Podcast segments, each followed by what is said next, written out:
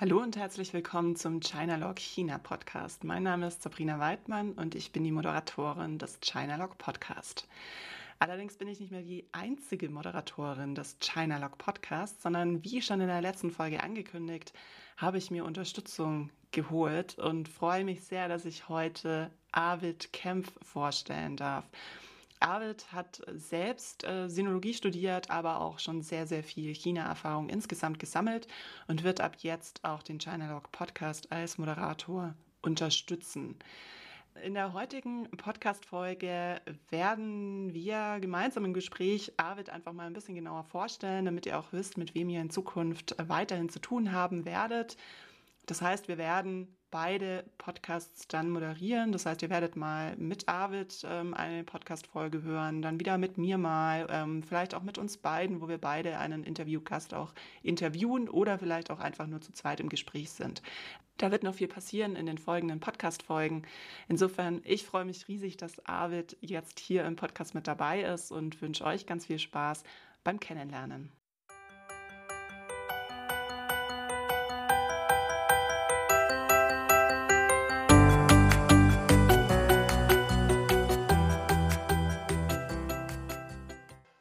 Hallo Arvid, schön, dass du heute im Podcast mit dabei bist.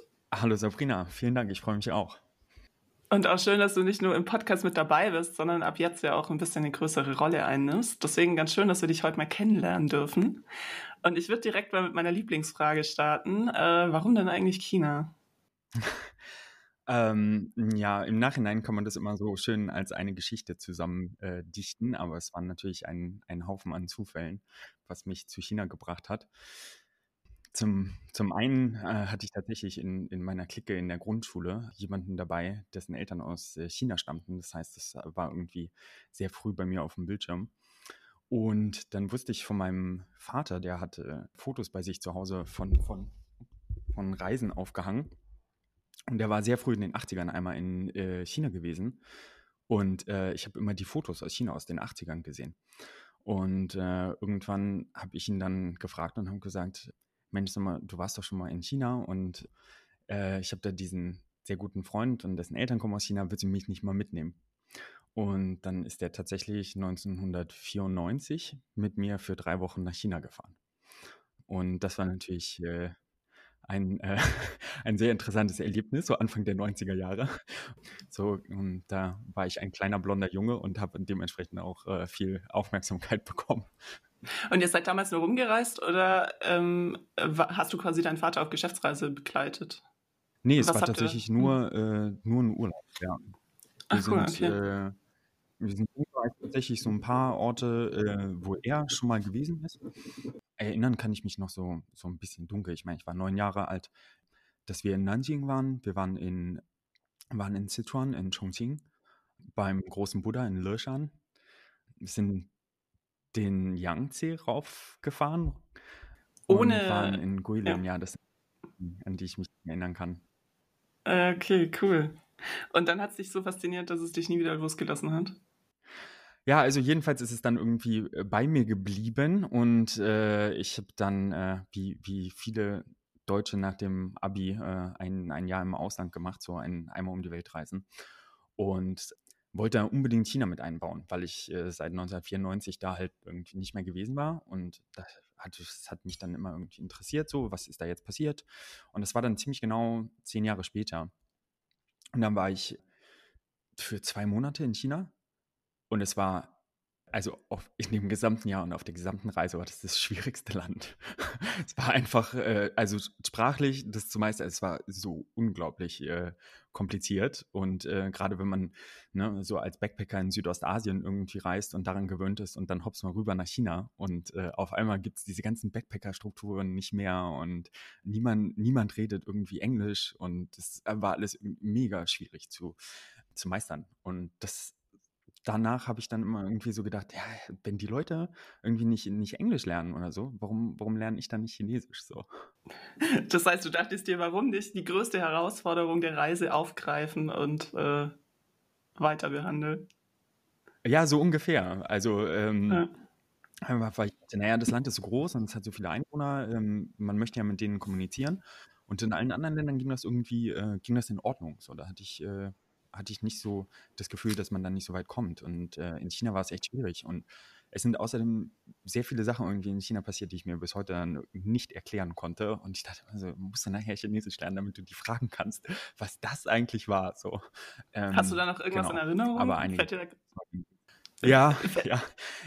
Ich bin in Beijing angekommen und äh, habe einen Taxifahrer angehalten und habe dem irgendwie, der war super nett und so und äh, mit Händen und Füßen irgendwie notdürftig irgendwas erklärt. Und dann hatte ich meinen Rucksack dabei und wollte ihn in den Kofferraum packen.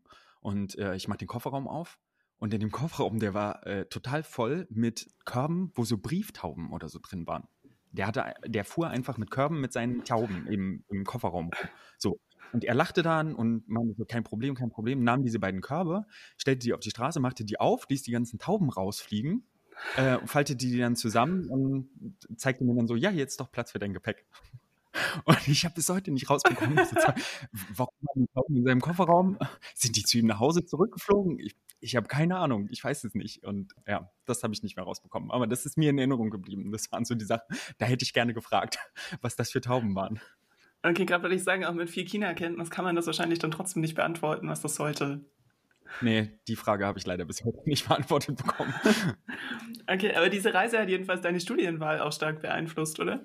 Ja, äh, nach dem Abi, da, also es war dann irgendwie relativ schnell klar, dass ich irgendwas in den Humanities machen möchte und irgendwie gerne was mit Sprache. Und dann war halt China immer irgendwie da. Und dann habe ich mir so ein bisschen die äh, Uni-Landschaft irgendwie in Deutschland angeguckt und habe gesehen, ah ja, man kann das tatsächlich studieren und habe mich dann ja dafür interessiert und mich dann da in Freiburg eingeschrieben für die Sinologie. Aber du hast dich ja nicht nur für Sinologie eingeschrieben. Ja, genau. Man, das war damals noch Magister und äh, da brauchte man dann noch ein zweites Fach, beziehungsweise hatte ich Sinologie als Hauptfach und dann als Nebenfach vorderasiatische Archäologie und altorientalische Philologie. Wie kommt man denn zu sowas? Das, Wacht man morgens auf und sagt. Ähm, also Sinologie war, also Archäologie war tatsächlich irgendwie immer was, was ich äh, machen wollte, seit ich, seit ich klein war. Es war am Anfang, war es eigentlich südamerikanische Archäologie sehr beeinflusst äh, durch das gerade geschlossene Ethnologische Museum in Berlin-Dahlem, was dann ins Humboldt-Forum hier ziehen soll, weil ich damals äh, total beeindruckt war von den Sachen, die da ausgestaltet waren. Und dann hat mich diese Archäologiegeschichte nie losgelassen und ich habe immer alles gelesen, was ich über Olmeken und Azteken und Maya gefunden habe und fand das super interessant. Und ähm, dann, als ich mich eingeschrieben habe, musste ich dann aber feststellen, dass es natürlich nicht äh, jede Archäologie an deutschen Universitäten gibt. Dann habe ich so ein bisschen nach chinesischer Archäologie geguckt, was damals, ich glaube, es gab nur München, die so ein bisschen was gemacht haben. Das habe ich aber entweder nicht, äh, nicht richtig auf dem Schirm gehabt oder ich weiß nicht mehr, was dazu geführt hat, dass ich mich dann nicht für München entschieden habe, sondern dann in Freiburg das studiert habe. Und dann äh, musste ich mich äh, bei den Archäologien in Freiburg entscheiden für eine.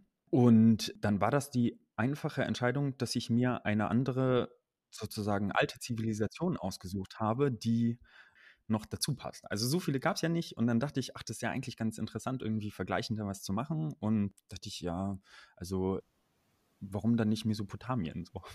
Und äh, einfach so ein Bereich, aus dem man irgendwie nicht so viel kennt und genau, so bin ich dann in, in der vorderasiatischen Archäologie gelandet. Okay, wir halten also fest, du magst äh, Herausforderung, du magst Sprachen und du magst Staub und Steine. Ja, und Steine. Ja, allerdings Herausforderungen, also ganz, äh, ganz ehrlich, irgendwann war es dann etwas zu viel, gerade mit den Sprachen, da musste ich dann, äh, da musste ich dann einknicken. Die Philologie ist dann irgendwann von mir abgewählt worden und Archäologie als zweites Hauptfach gemacht worden, weil man, weil ich ähm, schon in der Sinologie modernes Chinesisch und klassisches Chinesisch gemacht habe und äh, wir mussten auch noch äh, Japanisch dazu machen. Und dann wurde das äh, mit Sumerisch und Altbabylonisch, das wurde ein bisschen viel, insbesondere ein bisschen viel tote Sprachen. Und äh, nachdem ich dann meine, meine Pflichtsemester in meine Professorin möge mir verzeihen, meine Pflichtsemester in Philologie abgeschlossen hatte, die man für die Archäologie brauchte, ähm, habe ich dann gesagt, so jetzt äh, kann ich nicht mehr mit der Philologie weitermachen. Jetzt äh, muss ich mich ein bisschen mehr konzentrieren auf was. Ja. Okay. Das heißt Fokus China dann, also Hauptfach hast du ja sowieso schon gesagt. Das heißt, du warst wahrscheinlich mit dem Studium auch länger mal in China drüben, oder? Ja, genau. Also das war uns damals freigestellt äh, als Magisterstudenten. Man konnte, man musste aber nicht. Es war natürlich aber stark empfohlen. Und ich bin dann so ziemlich genau zur Hälfte für zwei Semester nach Nanjing gegangen. Also es war, äh, ist natürlich klar, wenn man irgendwie nicht Zeit in China verbringt, dann äh, kann man das mit der chinesischen Sprache eigentlich überhaupt nicht meistern. Und irgendwann muss man im Studium dann halt einfach irgendwie die Sprache so da muss man sich halt äh, einmal intensiv, mindestens einmal intensiv mit äh, drum kümmern. So. Ich habe mal gehört, ein Sinologe hat, äh, hat gesagt, so Sinologen fliegen, bevor sie laufen können. Das heißt, du fängst mit dem Sinologiestudium an, bevor du überhaupt Chinesisch sprichst. Ne? Und dann äh, musst du halt irgendwann versuchen, so Sprache, äh, die Sprache dir reinzubringen, sonst kommst du dann irgendwann nicht weiter. Mhm. Wann warst du denn in Nanjing? Das war 2009. Ah, okay, dann kamst du quasi, als ich gerade aus meinem Auslandssemester wieder zurückkam. Ich war 2008 bis Anfang 2009 und dann hätten wir uns vielleicht mal über den Weg laufen können, sind wir aber nicht. Interessant. Ja, wo warst du denn? Äh, ich war in Peking und in Qingdao. Also ein halbes Jahr in Peking und dann ein halbes Jahr in Qingdao. Ähm, aber ab, was war denn das, Februar 2008 bis Januar 2009. Ah, okay. Ja, ich war die ganzen zwei Semester in Nanjing, ja, mit äh, ab und zu mal Aus, Ausflügen nach Shanghai. Es war ah, okay. aber auch gewollt, nicht Shanghai, damit es nicht, äh, nicht äh, zu viel Party ist, sondern dass man da mal hinfahren kann. Ist nah genug dran. Aber äh, ansonsten ist man schön im beschaulichen Nanjing. Ja, ich war auch noch gar nie in Nanjing. Ich hatte nur meinen unfreiwilligen äh, Busstopp in Nanjing. Ähm, aber das ist auch eine längere Geschichte. Anderer oh. Podcast. Oh. ja. Ähm, also Nanjing, das, äh, super. Total empfehlenswert. Okay, also ein komplettes Jahr in Nanjing und dann bist du erstmal wieder zurück und dann nochmal nach China oder ähm, hast du dann dein Studium erstmal abgeschlossen? Mm, ja, ich hatte ja das halbe Studium noch davor. Ähm, dann ah, äh, kam ich wieder ja. und äh, wie häufig das so ist, dann hat man so einen Reverse Cultural Shock. So, und in dem Jahr äh, unglaublich viel hat sich verändert und man kommt im beschaulichen Freiburg an und hat sich halt ziemlich nichts verändert. Und dann äh, habe ich da äh, ein Semester ausgehalten und ähm, habe mich dann um, um ein drittes äh, Auslandssemester bemüht. Weil, das heißt, du wolltest einfach, du kamst in Deutschland wieder an und wolltest wieder weg. Ja, ja, ja. Es äh, war ein bisschen abgefedert, Gott sei Dank, dadurch, dass ich äh, inzwischen äh, die Sinologie etwas gewandert hatte, äh, gewandelt hatte, in der Zeit, wo ich nicht da war. Und da ganz tolle junge äh, Professorinnen und Professoren gekommen sind. Das war sehr schön, weil man dann einfach auch irgendwie nochmal was anderes gemacht hat.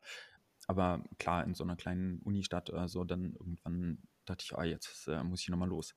Und, Und wo bist du hin? mein Interesse hatte, äh, ich bin, äh, ich bin dann nach Singapur.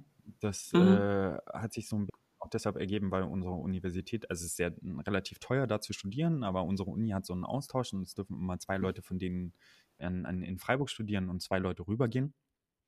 Und dann äh, bin ich nach Singapur gegangen und hatte in der Zwischenzeit auch ein Interesse entwickelt für chinesischsprachige Gebiete außerhalb der Volksrepublik. Und war dann, habe dann halt gemerkt, dass Singapur da äh, ideal ist, weil einfach wahnsinnig viel Profs sich äh, damit be befassen sozusagen. Und die hatten auch, was ich besonders interessant auch fand, die haben einen Chinese Department an der National University of Singapore, was halt in, auf Chinesisch unterrichtet. Das ist, mhm. ich weiß gar nicht, ob es mal irgendwo auf der Welt gibt, aber äh, man ist in einer englischsprachigen Universität, aber nur sobald man in dieses Chinese Department reingeht, ist halt dann alles Chinesisch. Und in den meisten Kursen saß ich auch äh, gar nicht mit Singapurern zusammen, sondern mit chinesischstämmigen äh, Malaysiern. Äh, okay. Und ähm, genau, haben uns viel über äh, Literatur unterhalten. Wobei äh, rückblickend muss ich ganz ehrlich sagen, äh, ich habe nicht alles verstanden.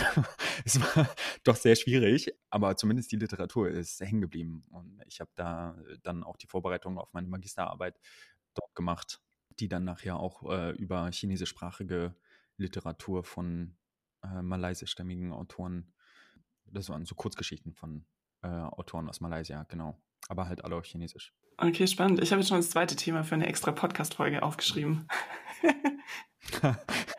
Ja, hoffentlich noch äh, ein paar mehr beisteuern.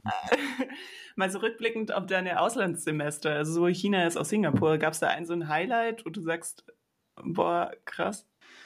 Ähm, ich glaube, das Highlight kam eigentlich erst nach dem Studium. Also äh, ich habe das Studium dann abgeschlossen und habe äh, eine Zeit lang überlegt, was ich jetzt mit dem, mit dem Sinologiestudium mache Und mich hat die ganze Zeit so ein bisschen gewurmt, dass ich immer so dachte, ja, eigentlich ist, äh, eigentlich ist das Chinesisch noch nicht gut genug. So. Also nicht so gut, wie ich das haben möchte. Und als ich dann das äh, Studium abgeschlossen habe, da war dieser Aufenthalt in Nanjing halt auch schon äh, einige Jahre her.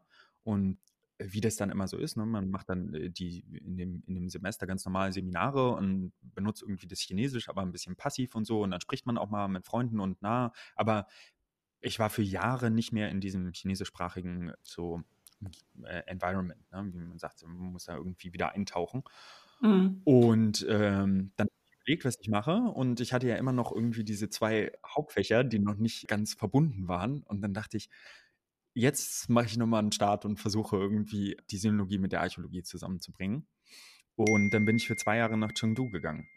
Genau, habe dort an der äh, Sichuan-Universität zum einen wieder nochmal sehr viel Chinesisch gemacht und äh, mich dann auch in, in die Kurse von der Archäologie gesetzt an der Universität, die ziemlich bekannt dafür ist und die ganz gute Archäologie da hat und die vor allem gibt es in der Nähe von Chengdu zwei äh, Ausgrabungsstätten, die sehr bekannt sind und die so ziemlich genau irgendwie das, wofür ich mich auch sonst in der Archäologie interessiert habe, so zum Beispiel ähm, frühe Urbanisierung, genau sowas abdecken.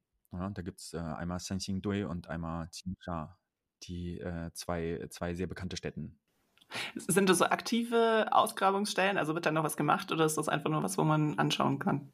Also da wird, da wird auch noch gearbeitet, aber da ist ein Museum drüber gebaut, sodass man sich das äh, angucken kann. Ne? Das ist äh, über die richtige Ausgrabungsstelle ist tatsächlich sowas wie ein Hangar drüber gebaut, äh, wo man reingehen kann, wo man sich angucken kann, wo die Sachen ausgegraben worden sind und dann danach ist, äh, nachgelagert ist dann ein ganzes Museum, wo die Sachen dann natürlich entsprechend irgendwie restauriert und äh, restauriert worden sind und ausgestellt werden und sich die Sachen da angucken kann. Und es ist halt eine wahnsinnig spannende, äh, spannende Gegend, weil äh, zu der Zeit, ne, die, die, sind die Kultur, die da lebte, die sind so kontemporär mit der ähm, sogenannten Shang-Dynastie in China, also sehr früh, ne, 1200 vor Christi.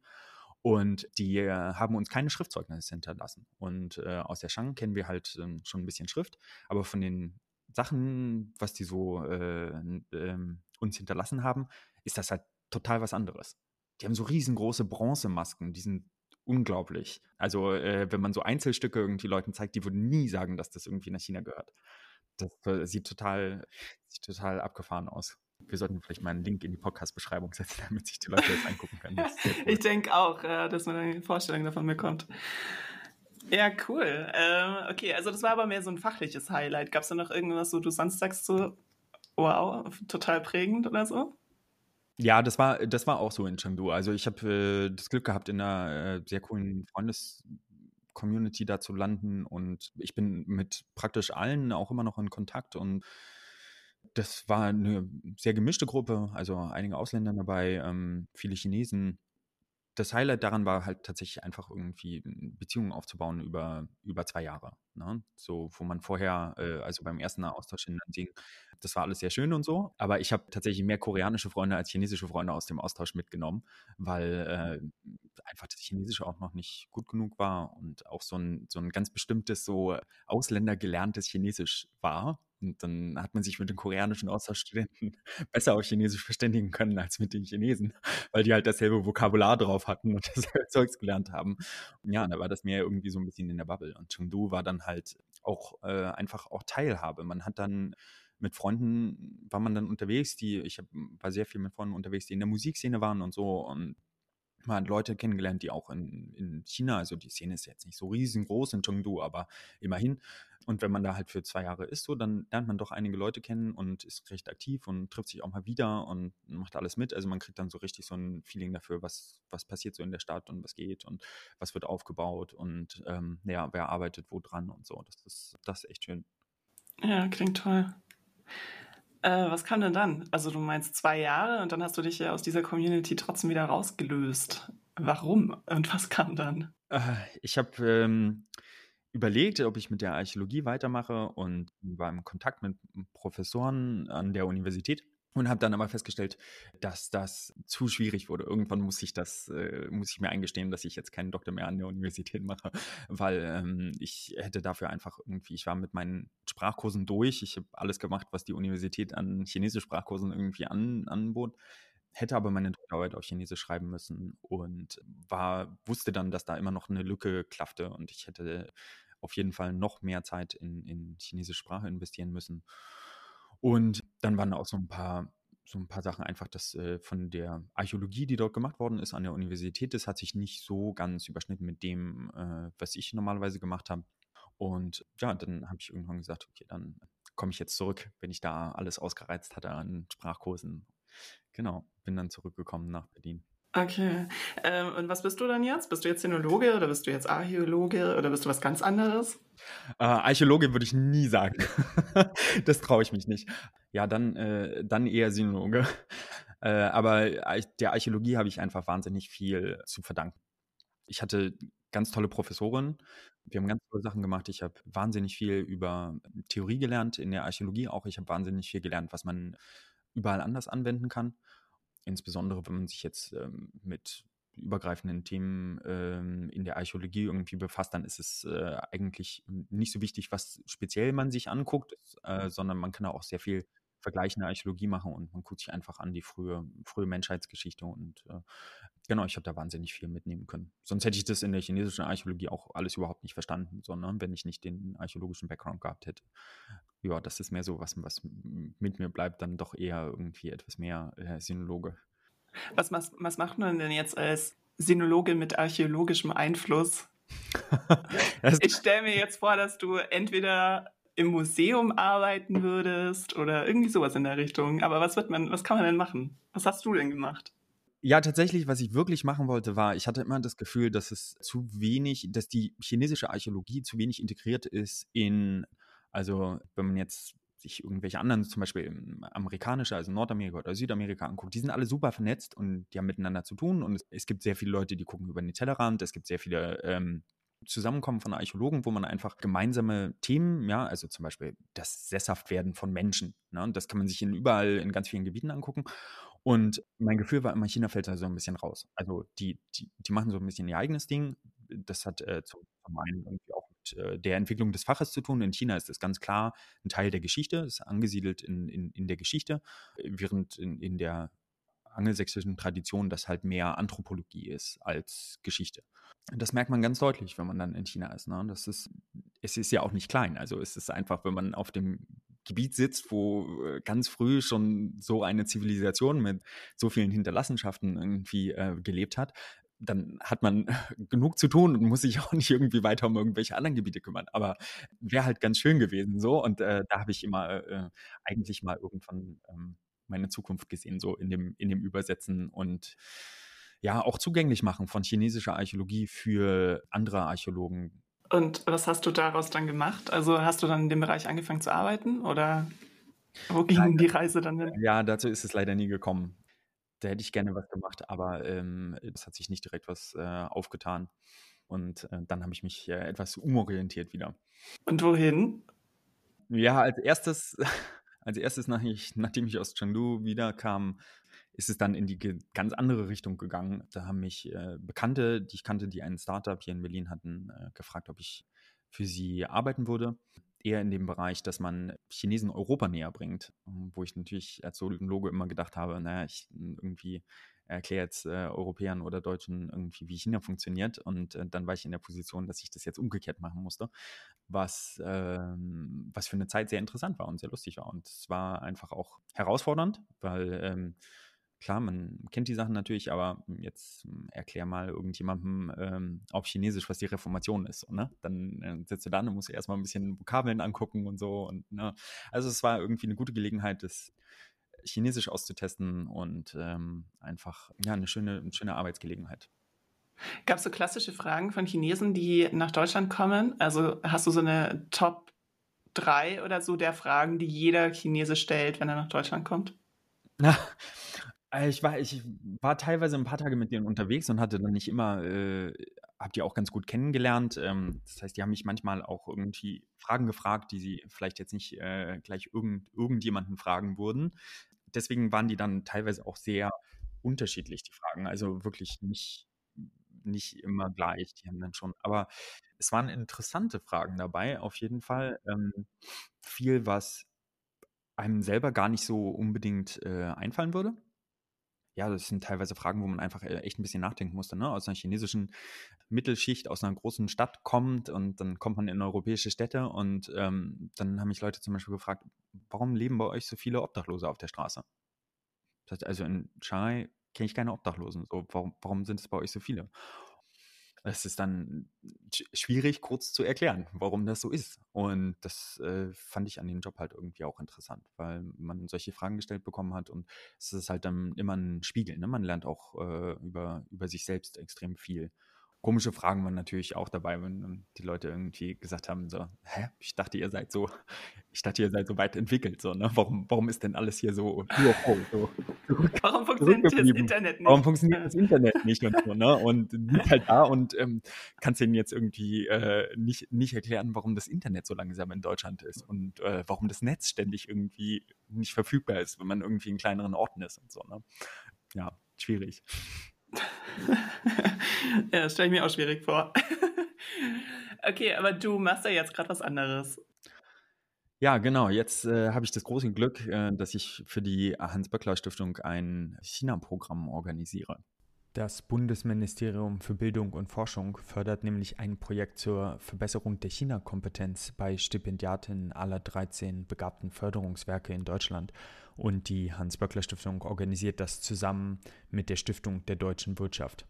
Und das freut mich sehr, weil ich äh, da wieder mit und für Studierende arbeiten darf und im Prinzip eigentlich äh, fast alles benutze, was ich äh, in der Sinologie so gelernt habe. Also die ganzen Themen tauchen wieder auf. Es ist vier Sprache mit dabei.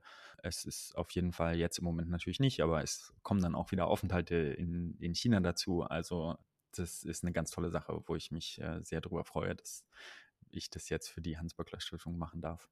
Äh, echt super. Also ich finde das Pro Programm an sich natürlich auch äh, wahnsinnig faszinierend. Das ist was, was, äh, was es schon längst hätte geben sollen. Insofern cool, dass das jetzt endlich mal an Start geht. Ja, das fand ich auch. So ein bisschen, bisschen verspätet, aber gut, mm. dass es jetzt gibt. Ähm, äh. Und äh, ja, ich freue mich, dass es, ein, dass es auch noch das, also wir merken ganz, äh, ganz, ganz großes Interesse daran. Das ist natürlich äh, gerade in letzter Zeit, also es gibt praktisch keine schlechten Nachrichten, sondern also, weil jetzt jeder hat irgendwie verstanden, so mit China, du kannst halt alles machen, du kannst China aber nicht ignorieren, so, ne? Also das geht nicht mehr so.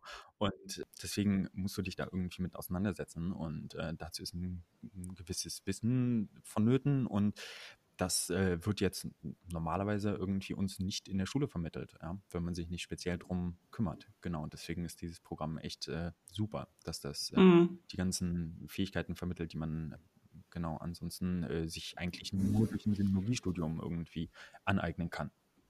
Ja, das stimmt und das schreckt wiederum sehr viele Menschen ab. ja, also äh, Lügen ist, ist, es ist natürlich schon ziemlich schwierig. Ne? Jeder, der äh. sein normales Studium absolvieren muss und dann daneben sich jetzt irgendwie noch äh, Chinas Geschichte und Sprache aneignen muss, das ist schon, äh, da hat man schon gut zu tun auf jeden Fall. Äh, definitiv. Äh, wir hatten ja vor dem Podcast jetzt heute auch überlegt, woher wir uns eigentlich kennen. Und dabei ist uns aufgefallen, dass wir uns eigentlich schon, glaube ich, zwei Jahre kennen, so ungefähr.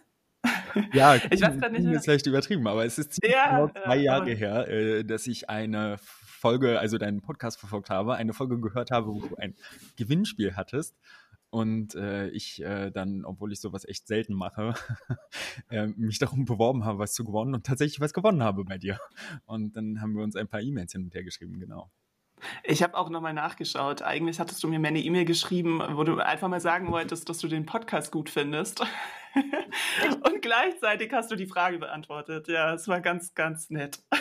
Ah, okay. Was natürlich nicht dazu geführt hat, dass du gewonnen hast, weil du so nett geschrieben hast. Natürlich ich. Okay. Nein. Ich habe damals eine Auslosung gemacht und du hattest dann gewonnen. Genau. Da war es mir ein Glück. Äh, Super. Ja.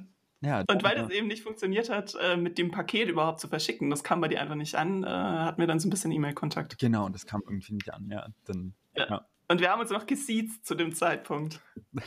ich bin mir ziemlich sicher, dass wir uns gesiezt haben. Ja, ja ich habe nachgeguckt, ich habe wirklich nachgeguckt. ah, sehr schön. Und naja, wir sind uns jetzt wieder über den Weg gelaufen, jedenfalls zwei Jahre später. Ähm, auch im Rahmen von diesem Programm, bei dem du jetzt arbeitest. Und äh, insofern bin ich total dankbar, dass ich dich wiederentdeckt habe Ja, Ähm, das war, das war sehr schön. Ich kann mich noch daran erinnern, ich, wir machen das Programm zusammen mit der Stiftung der deutschen Wirtschaft und mein Kollege bei der Stiftung der deutschen Wirtschaft hat mich einen Tag angerufen und hat gesagt, du, ich, äh, wir machen ja diese China-Akademie jetzt und ich hätte dazu gerne eine Moderatorin und ich habe da jemanden, Sabrina Weidmann, kennst du die zufällig? Habe ich gesagt, ja, die kenne ich. Sag ich, sag mal, kannst du dir vorstellen, dass sie bei uns irgendwie die Moderatorin macht? Habe ich gesagt, das kann ich mir sehr gut vorstellen, dass die das machen würde. Und ähm, ja, und dann hat es mich total gefreut, dass du gesagt hast, dass du das machst bei uns. mhm. Und so kamen wir dann ja ein bisschen mehr ins Gespräch und dann irgendwie kam die Idee, dass wir dich ja mit in den Podcast reinnehmen könnten. Das war eine sehr schöne Idee, ja. Ich Ja. äh, bin ja schon geoutet als sehr, sehr großer Podcast-Fan.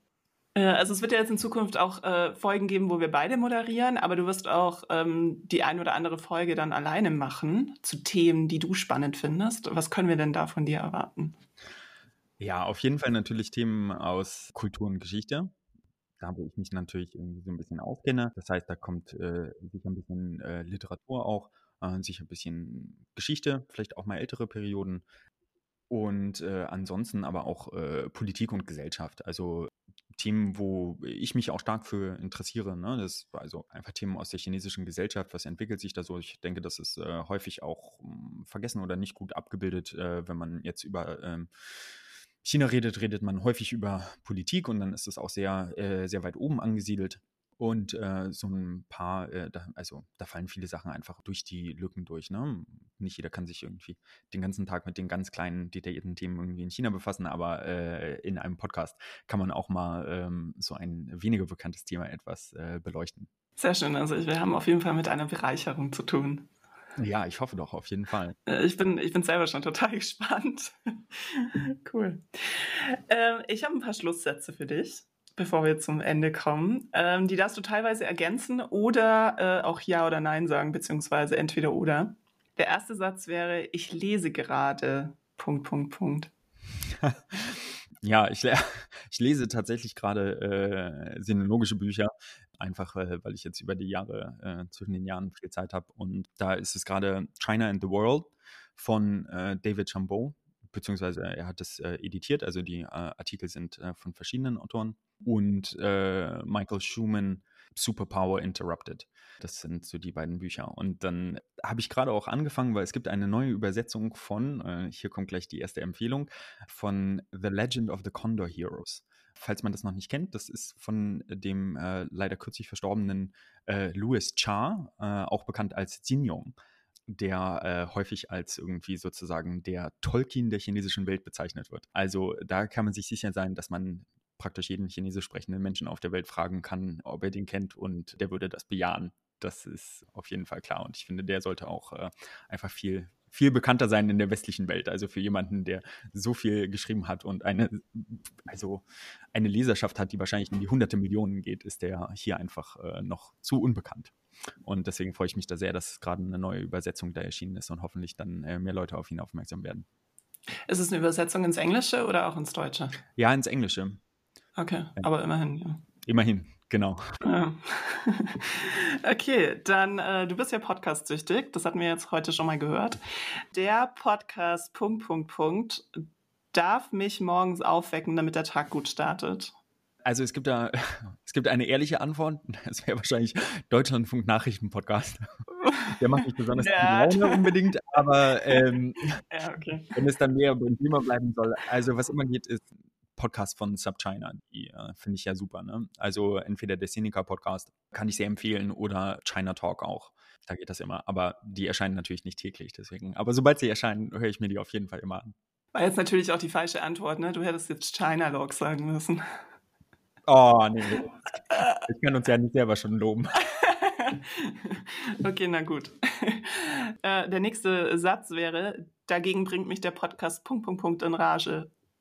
Den gibt's nicht. Deswegen ist das. Podcasten so toll. Ja, das ist einfach, wenn eine Sendung äh, mir nicht gefällt, dann landet die ja gar nicht erst in meinem Podcast-Player.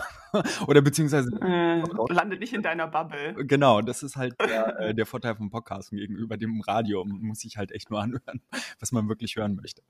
Äh, okay, sehr stimmt. ausgewählt dann, ja. Obwohl ich sehr viel höre, aber. Aber ich weiß trotzdem, dass dich kürzlich mal ein Podcast in Rage gebracht hat und du den trotzdem zu Ende gehört hast. äh, das stimmt, ja. Ich äh, habe mir tatsächlich äh, von äh, der Zeit-Podcast alles gesagt, hatte äh, Ai Weiwei im Interview. Und das waren, glaube ich, äh, über fünf Stunden. Und obwohl das zwischendurch schwer zu ertragen war und ich ja auch ein paar Mal Pause machen musste, also, es waren äh, viele Gefühle. Es war teilweise etwas Fremdgehen und teilweise einfach irgendwie so, so mega awkward Situations, so ganz komisch. Und das konnte ich am Stück konnte ich das auch nicht hören. Aber ich wollte, ich wollte auf jeden Fall diese, diese Folge noch zu Ende hören, damit ich wenigstens weiß, wovon ich rede. Ja, und da bist du mir voraus, weil ich konnte nach zwei Stunden einfach nicht mehr. Ging nicht mehr. Okay, ich habe jetzt noch äh, ein paar Schlussfragen zu entweder oder. Äh, Hainan oder Hawaii? Da muss ich sagen Hawaii. Zum einen, äh, ich war noch nicht auf Hainan, aber es ist halt irgendwie so ein bisschen als die, als die Ferieninsel von China verschrien das ist es, glaube ich, auch. Und äh, ich weiß, die Sachen, die ich davon gehört habe, haben mich jetzt nicht so äh, angetan. Aber es stimmt, ich muss auf jeden Fall irgendwie mal nach Hainan. Das, ähm, ja. Aber äh, das nächste, was ich dem gekommen bin, in Singapur gibt es ein Gericht, was äh, sehr bekannt ist, was äh, Hainanese Chicken Rice heißt. Das ist eins der sozusagen Signature Dishes von äh, Singapur. Und schmeckt Und, scharf, süß, äh, sauer? Nee, es ist eigentlich relativ simpel. Es ist so Reis gekocht in so einer äh, speziellen ich glaube auch mit Kokos angemachten Brühe. Und äh, mhm. dann gibt es Hühnchen da oben drauf und noch so ein bisschen Grün. Aber es ist wirklich ein ganz einfaches Gericht. Und es hat eigentlich den Namen, also auf Rheinland würde man das wahrscheinlich nicht finden, aber das hat diesen Namen, weil das früher häufig angeboten worden ist in so kleinen Essenslokalen in Singapur für die chinesischstämmige Bevölkerung. Und die sind ganz häufig von Hainanesen geführt worden, diese Lokale. Und dann hat sich äh, dieses, das, der Name halt Hainanese Chicken Rice so äh, eingebürgert.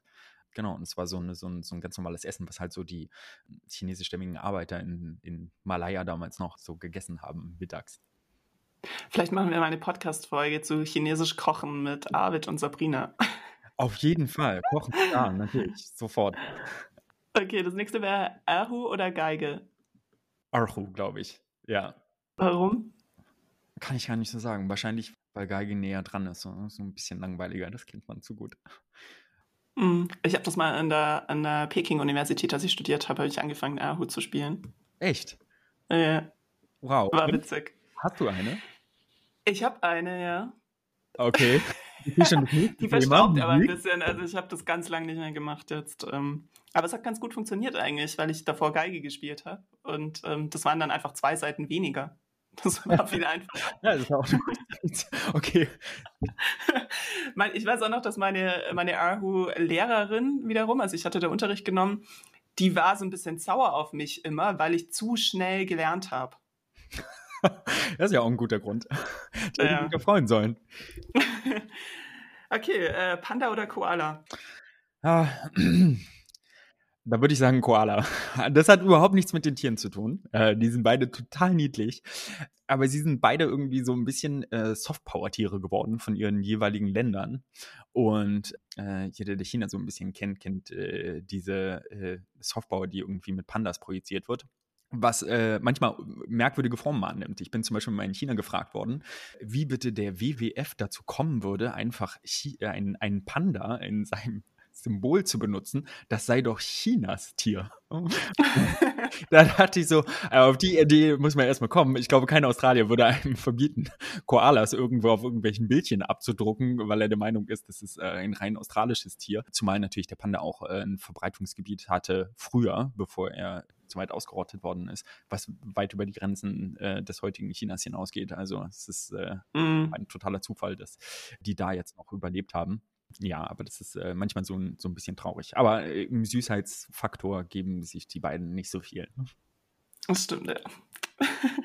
okay, Terrakotta-Armee oder Große Mauer? Da muss ich natürlich Terrakotta-Armee sagen. Also auf jeden Fall, so ganz klar. Als Archäologe. Ja, als Archäologe, ja. Ähm, zum einen, die Mauer ist ja noch da, die kann man nicht mehr ausgraben.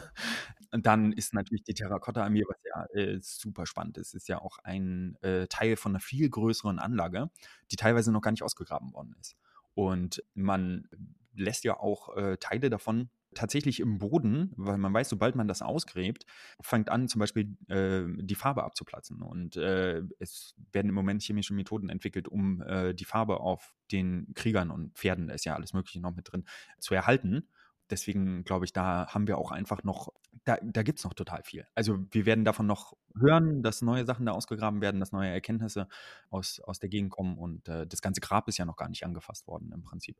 Und die Mauer, naja, also es sind ja eigentlich mehrere Mauern und äh, überlagern sich und was wir heute sehen, ist irgendwie aus der Ming-Dynastie, also es ist jetzt nicht so, äh, auch nicht so super mega alt und gebracht hat es ja auch nicht so viel. Aber voll schön da. Ja, schön, schön. Schon, auf den abgelegenen Teilen schon, ne?